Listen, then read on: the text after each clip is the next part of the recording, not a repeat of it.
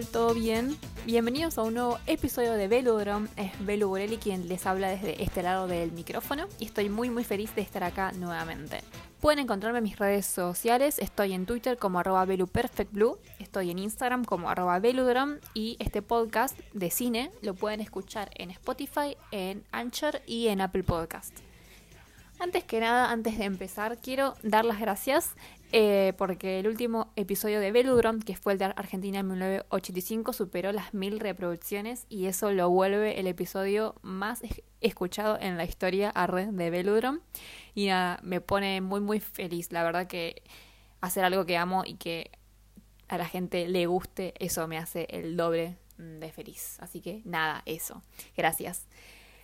Hoy vamos a hablar de White Noise la última película de Noah Baumbach con Adam Driver y con Greta Gerwig, que se estrenó el año pasado, a fines del año pasado, eh, en Netflix. Y la verdad es que pasó bastante desapercibida. Yo pensé que iba a ser eh, mucho más ruido del que hizo, y yo creo que, real, que realmente se lo merece. Así que en este episodio de Velodrome vamos a analizar esta última película de Noah Baumbach y vamos a hacer un paralelismo muy muy interesante que yo creo que tiene con la película Blowout de Brian De Palma. Así que ahí vamos, que disfruten el episodio.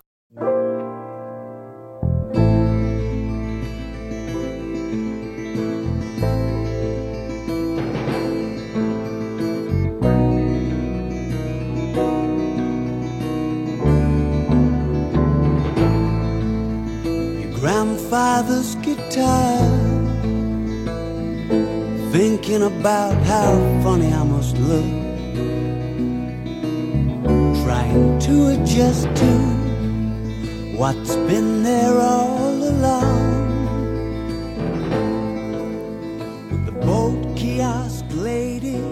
Bueno, también quiero contarles de paso que me abrí un cafecito, así que si ustedes sienten que lo que yo hago merece algún tipo de recompensa, pueden dejarme sus aportes en cafecito.app barra velodrom.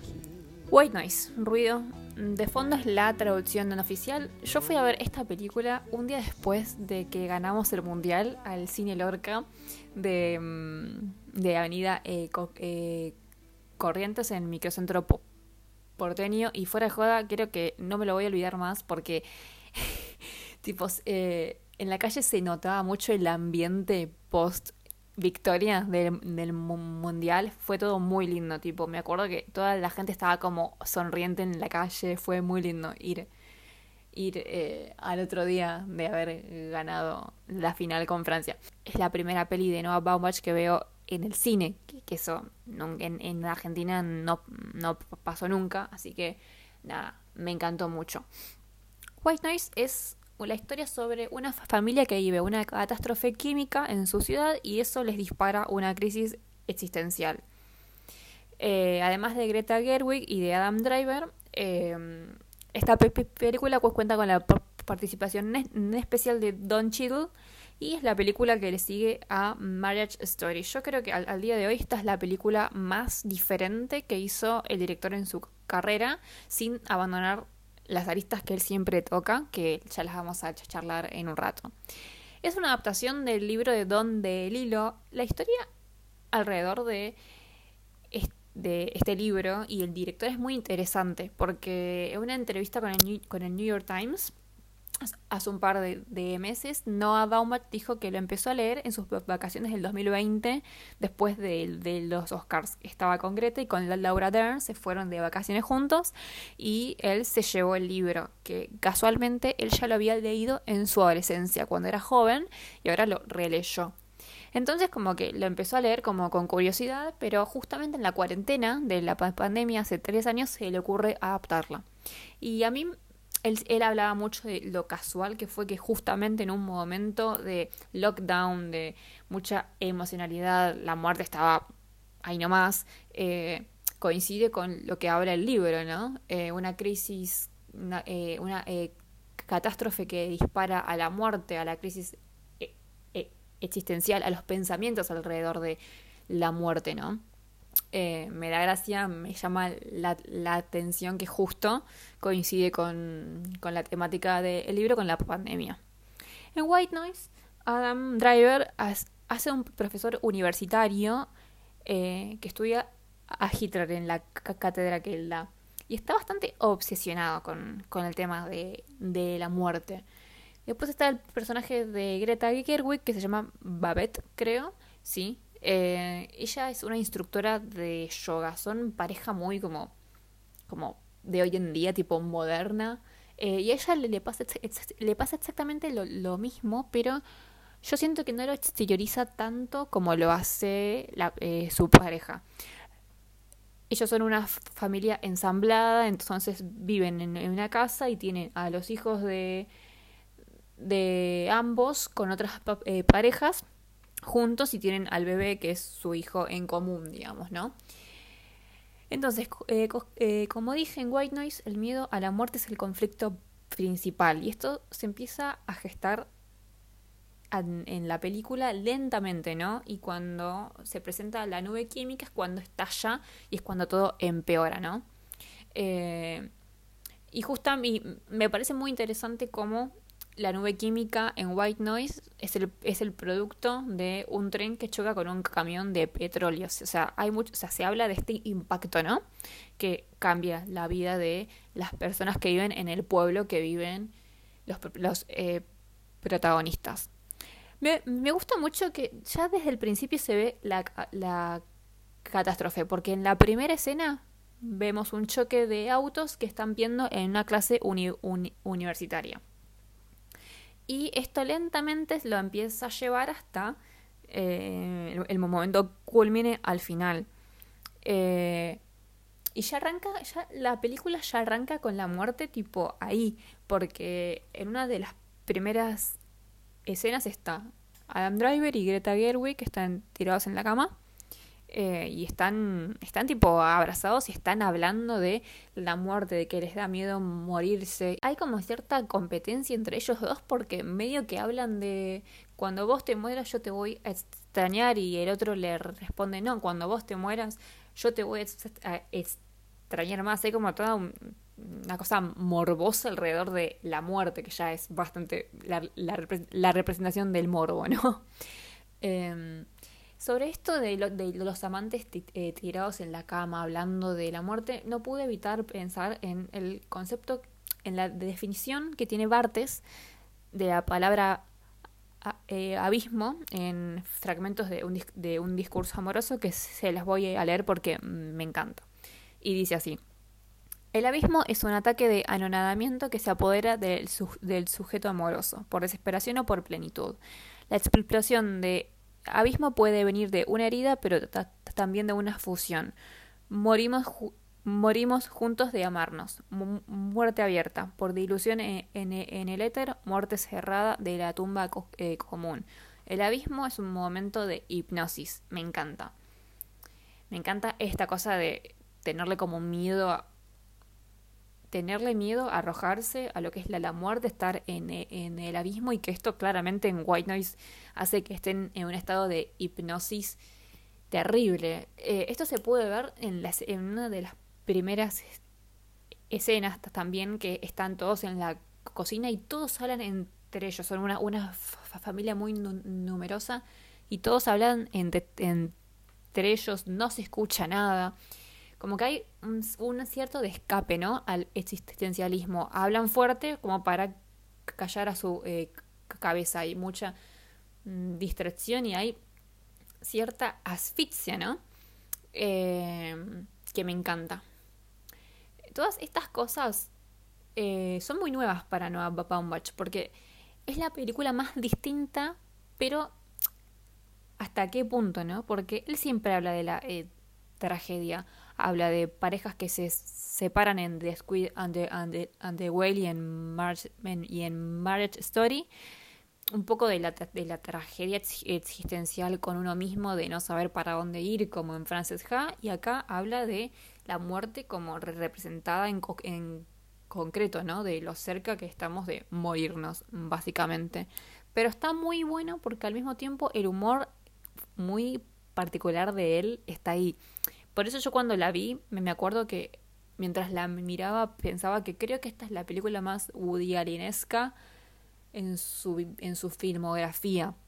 Porque si bien tiene como esa, esa cosa un poco más de la ficción de, y fantasiosa de la catástrofe química, eh, la, o sea, todo eso siempre termina en la muerte, ¿no? Y pensé en la hipocondría y en la muerte en Hannah and Her Sisters. Y pensé eh, también mucho en la película Interiors eh, de Woody eh, también que me encanta esa peli es como de las más poco conocidas digamos de Woody que me gusta mucho. También hay como cierta pequeña incursión al cine de género en White Noise. Capaz no sé capaz es una aproximación muy exagerada pero hay un guiño ahí porque fuera de joda, hay escenas que posta dan miedo. Esa escena en la que está Adam en la cama, que la busca Greta Gerwig y no la encuentra y se da cuenta que está soñando, se le sienta un tipo en la cama eh, y ve como que lo ve tipo desde atrás de una cortina y ve su sombra. Eh, eso me dio un miedo y también me hizo acordar mucho a Vértigo de Alfred Hitchcock, esa escena en la que está Jimmy Stewart buscando a Kim Novak, el vestido verde, la sombra de ella con la luz verde, em, que todo es medio como una ilusión. Eh, cuando vi eso en, el cine dije, vértigo, por supuesto. Eh, y nada, me dio un miedo realmente. Yo jamás creí que Noah Baumbach me iba a dar miedo, tipo, en la sala de cine a oscuras. Encima, bueno, para hacer este, este episodio la volví a ver y es la cuarta vez que la, veo y realmente me dio miedo posta. Me gustaría mucho verlo a Noah Baumbach incursionar en las películas de, terror, tipo el, el, Exorcista. Siento que tiene mucho, mucho para, para, para darnos que no, que capaz no nos estamos dando tanta cuenta, ¿no? Se habla también de mm, el miedo a la muerte y el consumismo, ¿no? Como escapatoria, es medio como que es las dos caras, no sé si las dos caras de una misma moneda, pero como que una cosa lleva a la otra, ¿no? Y es como un círculo vicioso. Eh, en White Noise la representación más clara es el supermercado, que es el símbolo del lugar donde canalizamos nuestra angustia. Vamos ahí, consumimos, para sentirnos mejor, ¿no? En donde nuestros sueños se hacen realidad y vamos a calmar nuestras neurosis. Es el capitalismo puro en sí. Eh, además es un lugar en donde hay eh, eh, oportunidades, colores y variedad. No por nada, cuando vamos a un país nuevo, tipo, no sé si a ustedes les, les pasa, pero a mí sí, lo primero que quiero hacer es ir al supermercado, tipo, quiero ver las cosas nuevas que hay los colores, los precios, eh, las variedades. Y tiene mucho sentido que la película White Noise tenga el segundo acto ahí adentro y el final. Eh, me gusta mucho cuando Don Cheadle, que es el, el, profesor, dice que le dice a Adam Driver que es un lugar de espera entre la vida y la, muerte. Porque cuando entras a un supermercado no tienes idea de lo que está ocurriendo afuera, como que el mundo queda en stand-by. Entonces siento que hay cierta relación con el placer de estar ahí adentro, ¿no? Tipo, entras al supermercado y te olvidaste de los problemas, consumís, gastás, ves colores, es, como todo muy lúdico, eh, me encanta. Eh, y también, no por nada, que yo pienso que el final es un número musical ahí adentro, ¿no? Como que no hay problemas dentro de un supermercado, que el mundo real sí no, nos da eh, una vez que, eh, que salimos, ¿no? Y acá es cuando Adam Driver habla del concepto que es justamente lo que resume a la peli, ¿no? Que el ruido de fondo que en un momento está tan presente que no, no lo, no, lo escuchas más. Y ese ruido es la muerte, es ese pensamiento de nos vamos a morir, nos, vamos a morir, eh, que no se va y no se calma. Y me, me gusta que esa escena básicamente resume la, la película y negar la, la muerte básicamente eh, es el, es el eh, corazón de la historia, ¿no? También cómo el miedo nos manipula el cómo el miedo a la muerte nos manipula, ¿no? Está siempre esta cosa de tengo que hacer tal, cosa porque me voy a morir o no, o al contrario, no voy a hacer nada porque para qué si me voy a morir. Eh, en este caso, bueno, el, personaje de Babette que tiene tanto miedo a la muerte que se enferma y empieza a, a buscar ayuda, se somete a, a estos grupos de laboratorios medios turbios y termina teniendo relaciones sexuales a la fuerza con estos científicos que supuestamente la iban a ayudar. Onda, un chantaje horrible. Se medica, lee sobre ocultismo, bueno, engaña al marido, ¿no? Y eso es algo que lentamente se va dibujando en la peli. Em, hay pistas que la peli te va dejando de a poco hasta que, bueno, eh, Babette le confiesa a Adam the Driver, ¿no? Que es cuando la hija de Adam Driver le como que le empieza a mencionar que Babette estaba como medio rara, que a veces la veía medicándose, que no tenía idea con qué se estaba medicando, que leía sobre ocultismo. Em, también creo que es muy interesante cómo es esta cosa capaz del posmodernismo de depositar como nuestro interés en las pseudociencias, ¿no? Justamente acá el personaje de Greta Gerwig lee estas corrientes científicas nuevas, o sea, llena todos estos miedos a la muerte y a la incertidumbre con todas estas cosas, hasta que en un momento que, claramente explota porque se, se da cuenta que, que no sirve para nada, o sea, ella, ella dice que no puedo creer que todos marchamos a la inexistencia, ¿no? Eh, y hay alta obsesión con, con la muerte en ella, que no parece que la tiene en comparación a Adam Driver, ¿no? Que habla de eso en clase, habla con los con los compañeros cuando, bueno, cuando justamente cuando ocurre el, la catástrofe química está ahí en carne propia, ¿no? Pero también como aún así, al estar en contacto con la catástrofe y con la muerte ahí en el abismo, eh, uno no deja de tener esta individualidad de la época, ¿no? Eh, yo esto lo, lo noté cuando están todos en, el embotellamiento, en la ruta, escapando de la nube química y cuando el cielo se pone todo medio violeta, la gente en vez de colaborar para, eh, escapar, sale del auto y empieza a sacar fotos, a ver eh, el cielo. Eh, como a pesar de eso, eh, como esta cosa medio con la, con la tecnología, ¿no? De registrar el momento aunque te estés por morir, ¿no? Y así es como todo de a poco en White Noise se empieza a poner bastante oscuro, ¿no? Porque empieza como un drama existencial de de la clase media alta y terminan con Adam Driver yendo a matar al hombre con el que Babette le es infiel. Eh, o sea, él planea todo este operativo, ¿no? Hace todo un mapa, lo ves en la escena de El Cenital con 360 grados que revisa la, basura, ¿no? O sea, está desquiciado, o sea, no puede dormir eh, por eso. Y justo este dato es lo que yo hago clic y digo, esto es Blowout de Brian De Palma. Y hay muchos guiños en White Noise. Eh, de, blow, de Blowout, Impacto, de Brian de, Palma. Eh, para quienes no la vieron, es una película de, bueno, como dije, de fines de los 80, dirigida por Brian De Palma, con John Travolta y Nancy Allen.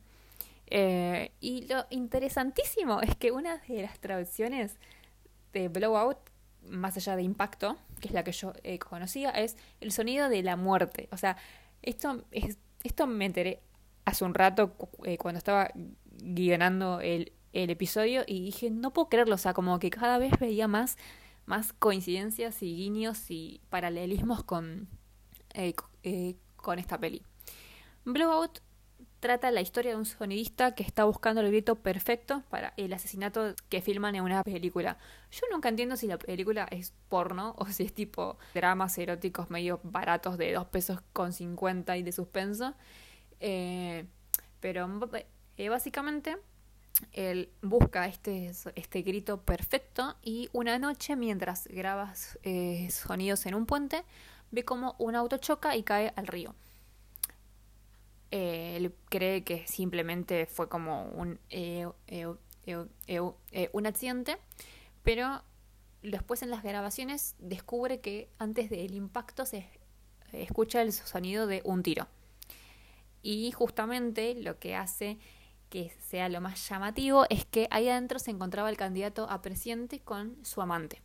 Entonces, básicamente como que lo intentan silenciar al personaje de John Travolta, pero él se obsesiona tanto alrededor de, la muerte como en White Noise, pero desde otro ángulo, porque Travolta se agarra de esta muerte para perseguir la verdad, o sea, eh, y mientras tanto siguen buscando el, el sonido ideal para la muerte que se filmó en esta peli, ¿no? Como que es muy rico como la muerte se puede, como a partir del concepto muerte se pueden disparar bastantes aristas distintas, pero que con White Noise y Blowout como que se relacionan muy bien, ¿no?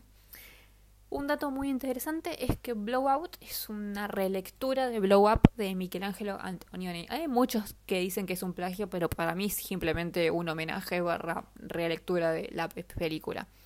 Em, y Brian De Palma no es la primera vez que hace esto. Él hizo, él hizo la película Dressed to Kill, Vestida para Matar, que es una medio relectura de Psicosis.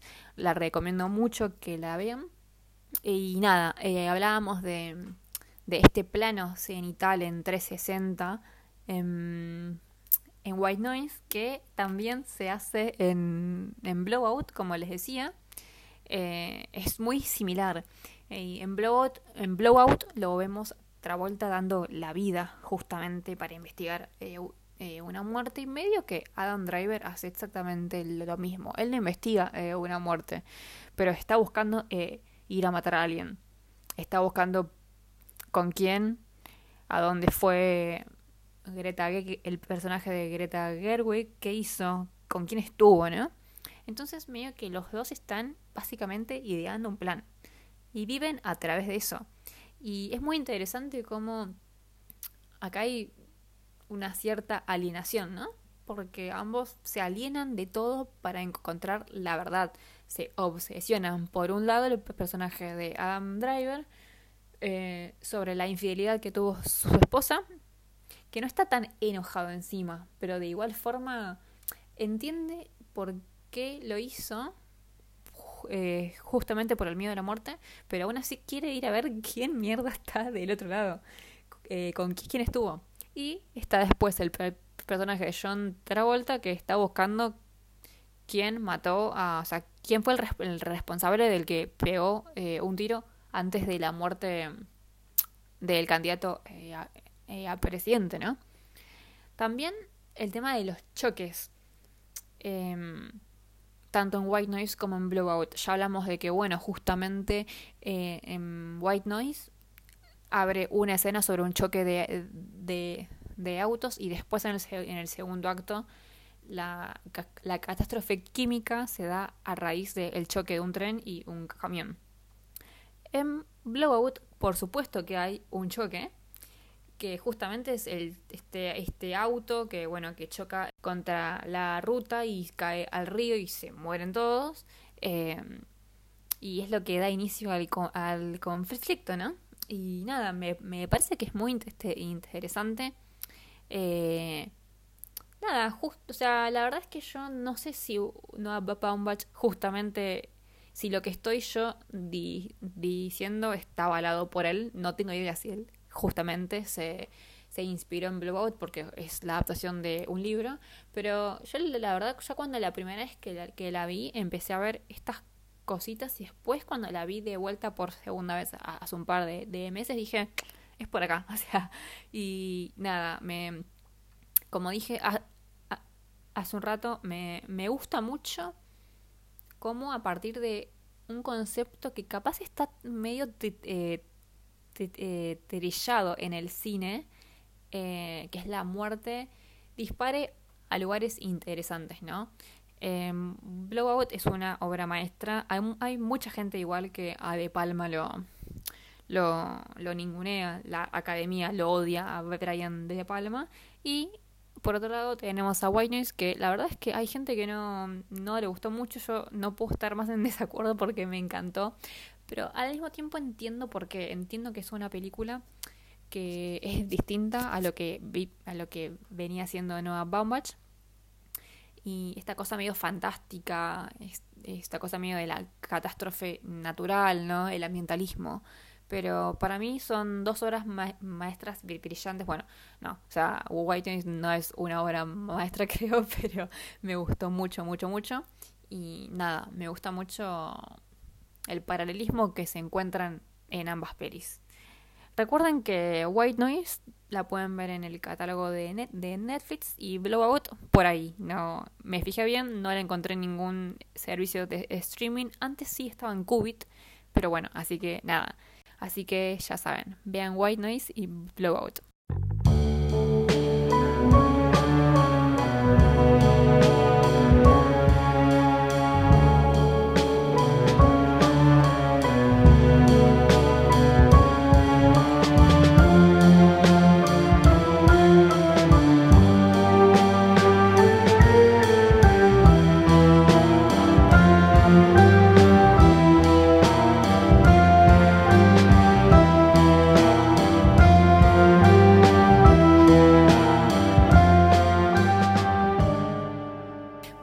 Llegado al fin de este episodio de Veludrom. Hablamos sobre White Noise y Blowout de Brian de, mm, Palma. Espero que, les haya gustado mucho porque me encantó hablar de estas pelis. Recuerden que tengo un perfil en Cafecito para quienes deseen aportar. Es cafecito.app barra Veludrom. Pueden encontrarme en mis redes sociales como arroba Perfectlu en Twitter, Veludrom en Instagram y pueden escuchar este podcast en Spotify, en Anchor y en Apple Podcast. Ha sido un placer, gente, y hasta la próxima. Adiós.